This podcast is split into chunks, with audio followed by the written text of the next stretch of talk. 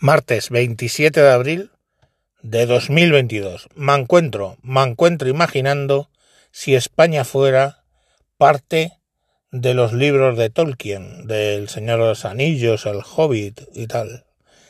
Y ahí se encontraría un joven hobbit con el mago Gandalf. Y diría el hobbit, Gandalf, ¿quién es ese ser que se aproxima desde las tinieblas?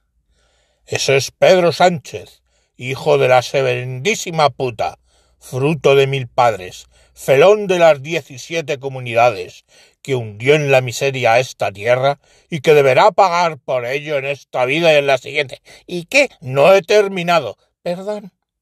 Maestro de las mil tretas, ladrón de las mil cuentas, marido de Begoña la de la sorpresa colgante, dador de dádivas a los medios, mal gestor y peor gobernante, y que si te dejas te dará por detrás y por delante.